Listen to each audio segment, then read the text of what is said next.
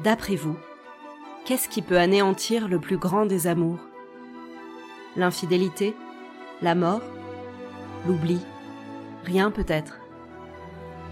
Ondine vous apportera une réponse à cette question. Ondine, c'est l'héroïne féerique de la pièce de théâtre du même nom de Jean Giraudoux. Bienvenue dans Rôle Titre. Je m'appelle Camille Forbes, je suis comédienne, créatrice et voix de ce podcast. Dans chaque épisode, je vous emmène à la rencontre d'une femme de fiction. Je vous raconte ce qui la rend singulière, ce qu'elle touche, ce qu'elle interroge dans notre société et dans notre construction du féminin. À mes yeux, chaque héroïne de rôle titre est nécessaire aujourd'hui. Alors j'espère que vous aussi, vous garderez un fragment d'elle après cette écoute. Ondine. C'est l'histoire d'amour entre Ondine, une fille de l'eau, et Hans, un chevalier. À la suite d'un pacte avec son peuple aquatique, Ondine est autorisée à épouser Hans et à vivre parmi les humains. Mais si Hans la trompe, le pacte sera rompu. C'est évidemment ce qui arrive. Hans est condamné à mourir et Ondine à l'oublier à jamais. Dans cet épisode, et ce sera assez rare d'ailleurs, l'héroïne n'est pas humaine. On s'intéressera donc au côté surnaturel d'Ondine et à sa place particulière, héritée des sirènes et des naïades. On parlera de la fascination d'Ondine pour les humains, de sa capacité à aimer et à s'engager. On évoquera l'amour aveugle, foudroyant, exclusif, espiègle et dégoulinant aussi. Et on se demandera s'il nous est possible à nous, humains, d'aimer aussi intensément, sans compromis. Et si oui, comment ne pas se noyer dans un amour aussi grand?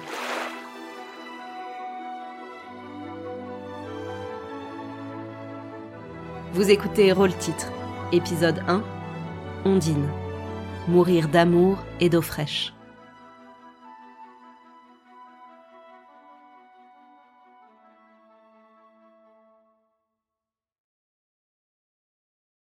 Pour commencer, qui est Ondine? Ondine, elle a déjà la chance d'avoir un prénom qui raconte qui elle est. Comme l'eau, elle est vive, fraîche, mouvante et imprévisible. Y a-t-il eu un jour depuis 15 ans où elle ait fait ce qu'on attendait d'elle?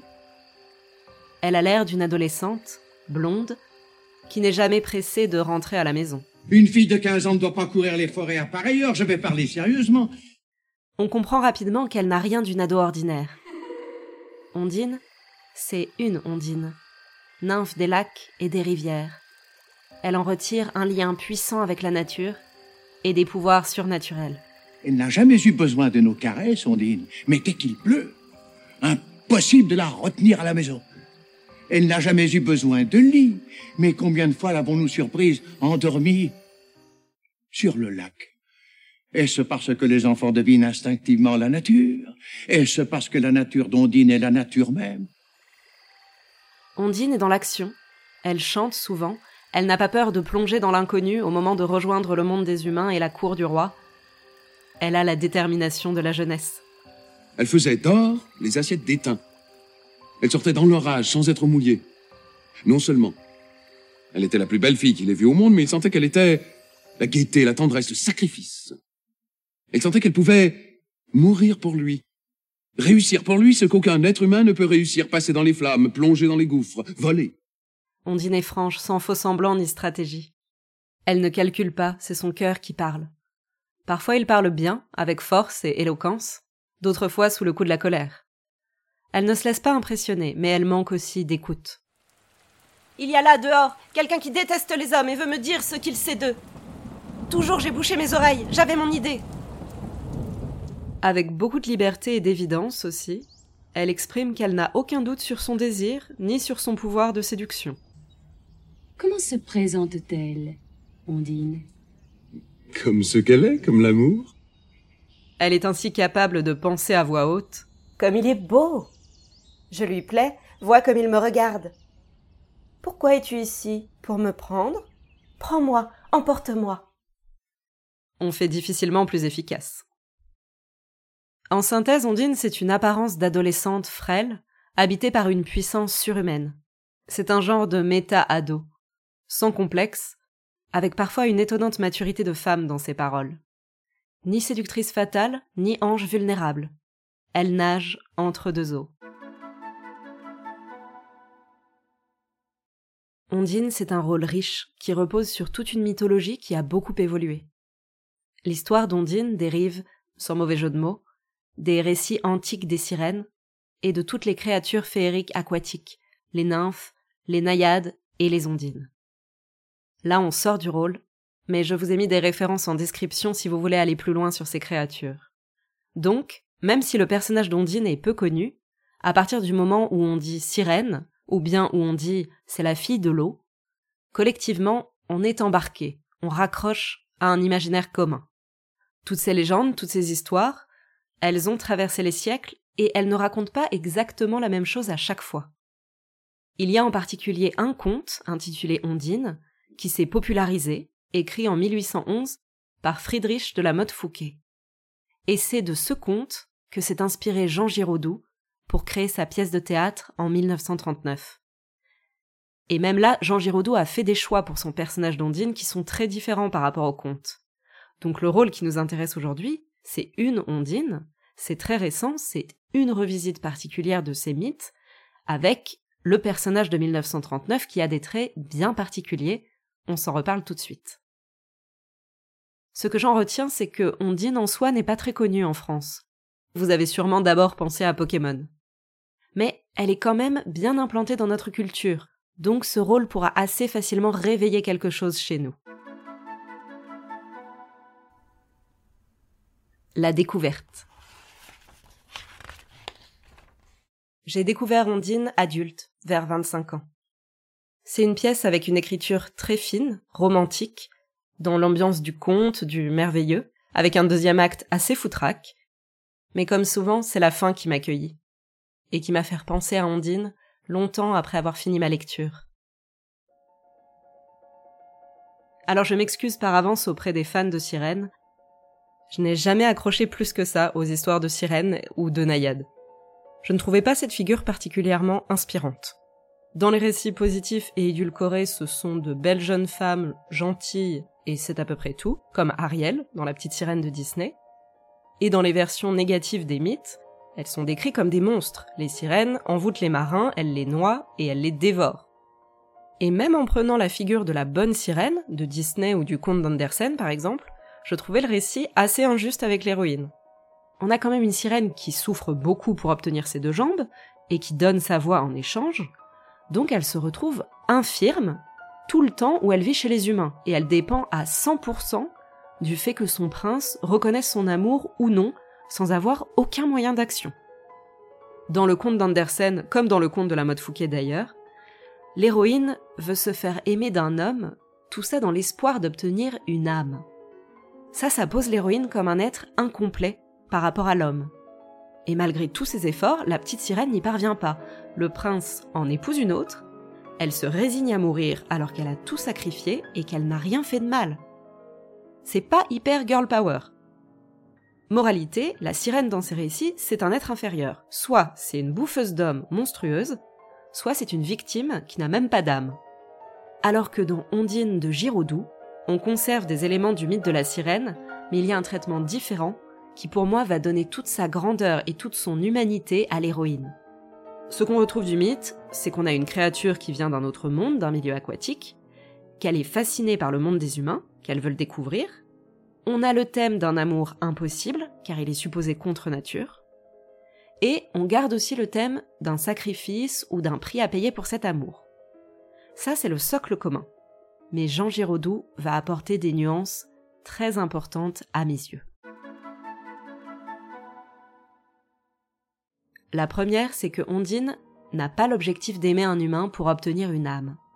Ça, c'est vraiment un aspect très beau dans la pièce, qui fait qu'on se détache d'une question religieuse qui est centrale depuis le Moyen Âge, qui est celle d'obtenir le salut ou l'immortalité de l'âme. Là, Ondine elle ne cherche pas un homme ni le mariage pour s'élever. Elle a déjà des pouvoirs surnaturels. ce qui est très particulier, c'est qu'elle va décider de faire le chemin en sens inverse, parce qu'elle est vraiment curieuse de l'imperfection, du quotidien, du vulgaire des humains. Alors elle va apprécier plein de petites choses sur la condition humaine. En tant que lecteur, ça va nous faire sourire, ça va nous rappeler de nous réjouir de ces choses-là. Mais surtout, ça renverse les rôles et ça la positionne vraiment comme un être complexe et non une créature élémentaire. Ça la positionne aussi comme un rôle féminin qui est capable d'aller à contre-courant, qui est capable de faire à son idée. Et donc cette fois, en lisant l'histoire d'Ondine, là je me suis dit que j'allais retenir le personnage.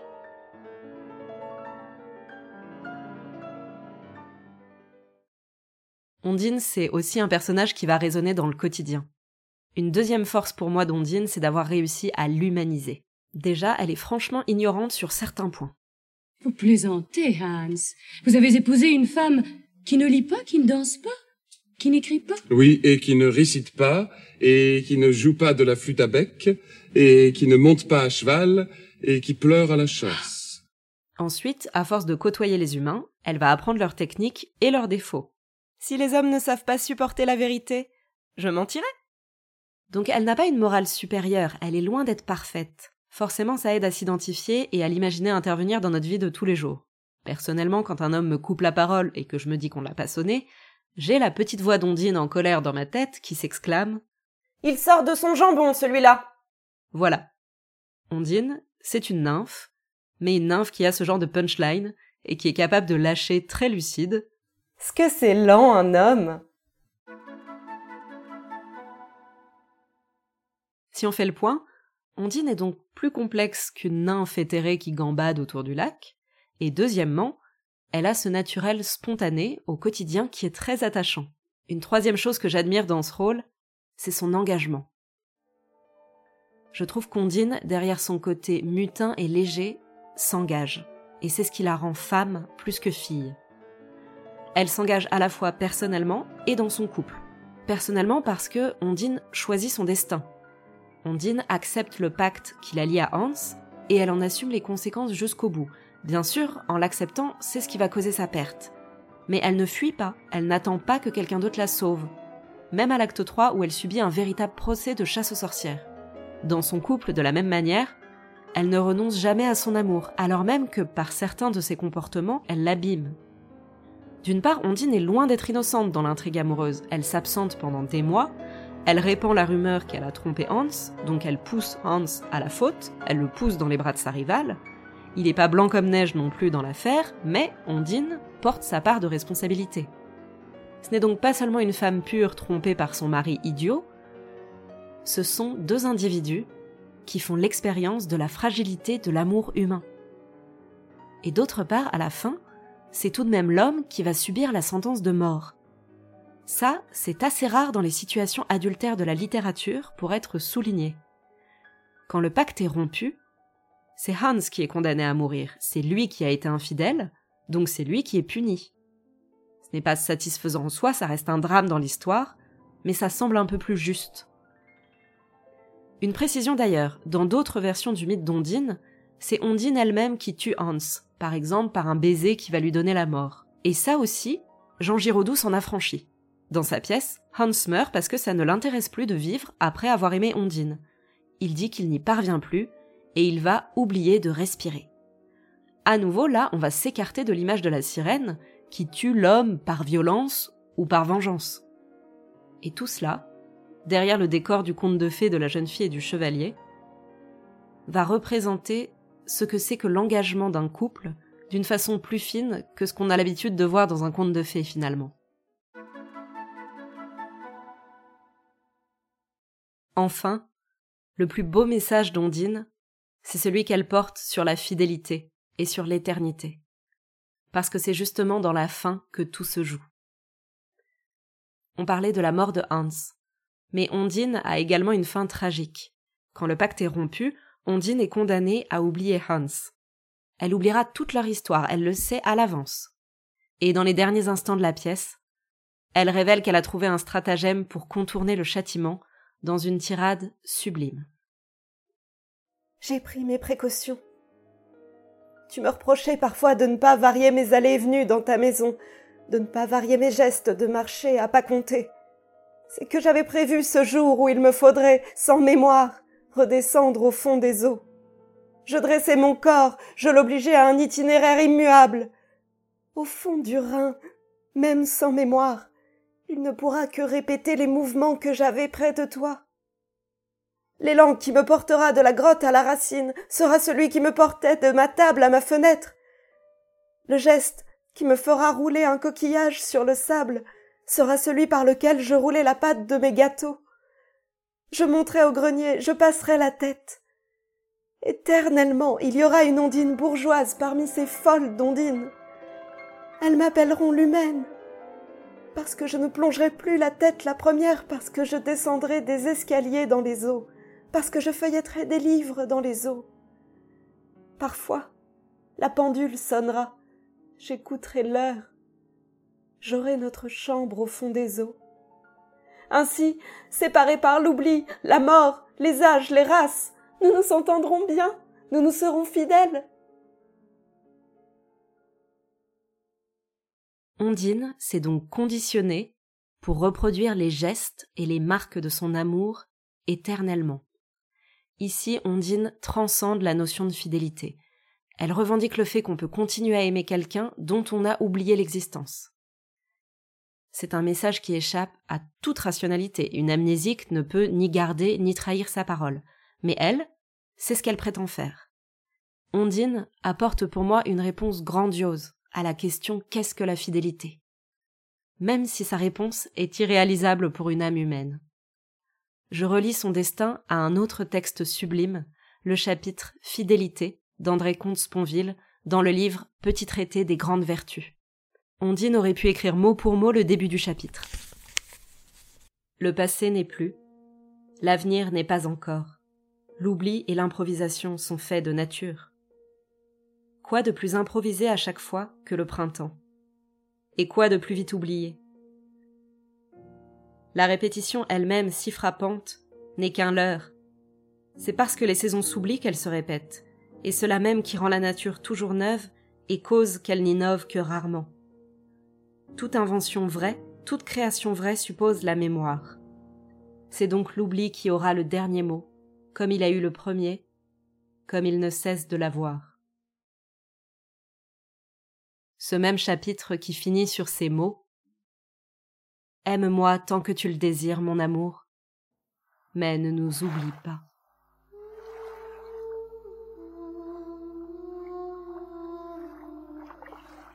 Voilà tout ce qui m'a marqué chez Ondine, un archétype de jeune fille qui, derrière ses 15 ans, a de la bouteille.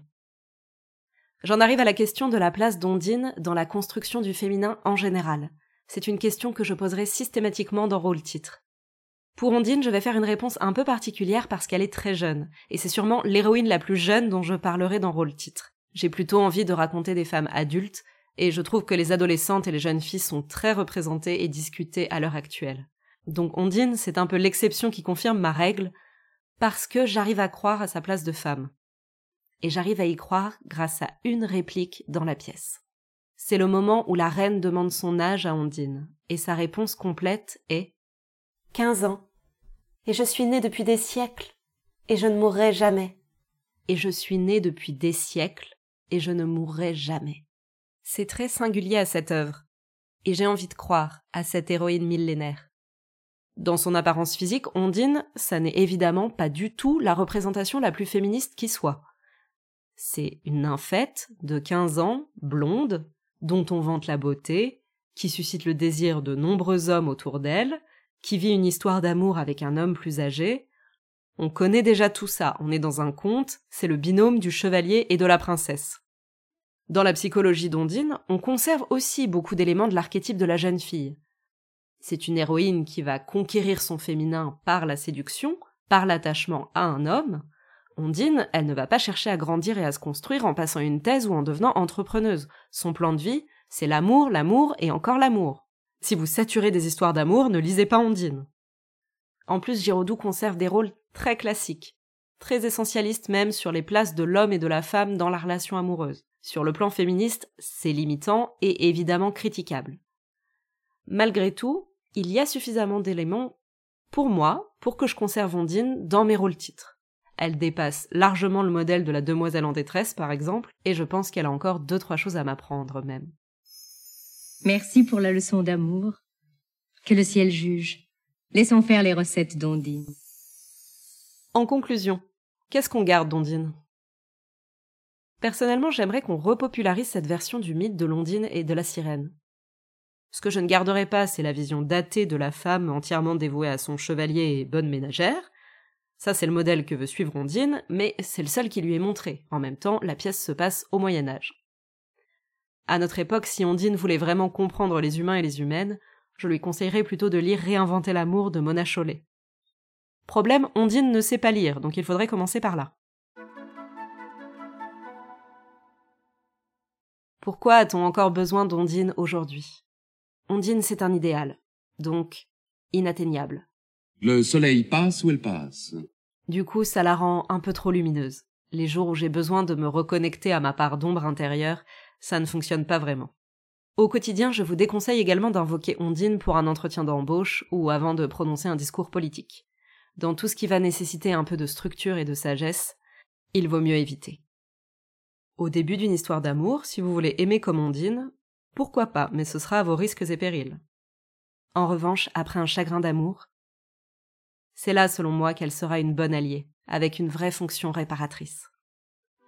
Ondine saura vous rappeler qu'à la fin des fins, ce qui reste dans la mémoire, justement, c'est tout de même la richesse des relations qu'on a eues et que donc, peut-être, on ne va pas s'enfermer dans un bunker et faire une croix sur l'amour définitivement, même si on en a très envie. Observer la trajectoire absolue et inébranlable d'Ondine vers l'amour, ça reste un idéal, mais ça peut aider à restaurer cet élan naturel vers l'amour qu'on a tous et qu'on peut perdre au fil des déceptions. Quand une relation s'est mal terminée, quand il nous est difficile de passer à autre chose, on peut se dire que c'est parce qu'on est quelqu'un de très loyal, loyal à l'amour lui-même, plus qu'à la personne aimée. Et ça, c'est une part belle en nous, à garder, même si elle nous fait souffrir. En disant adieu à quelqu'un, on ne dit pas adieu à l'amour. Ondine, ce n'est pas un rôle de créature. Ce n'est pas la fille de l'eau, c'est la fille de l'amour. Ondine, c'est la part de vous qui aime l'idée même d'aimer.